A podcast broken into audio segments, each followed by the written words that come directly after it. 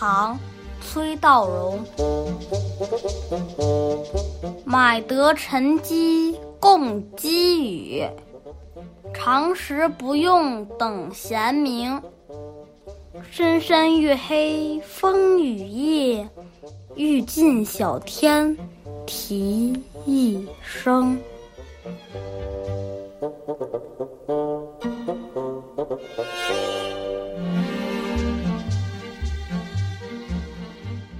诗人对买来的报小鸡说：“平时用不着你受累啼叫，只有在深山月黑风雨之夜，这时晦明难辨。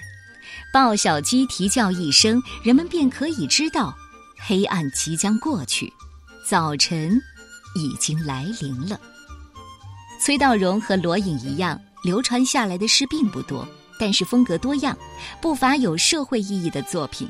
比如《西施滩》，否定了女人祸水的传统观念，为西施鸣不平；而这首《鸡》，崔道融以桀骜不驯的雄鸡自喻，雄鸡一唱天下白。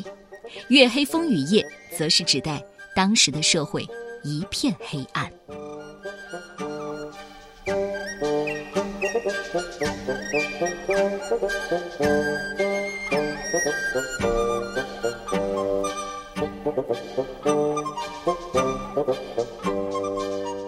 鸡，唐，崔道融。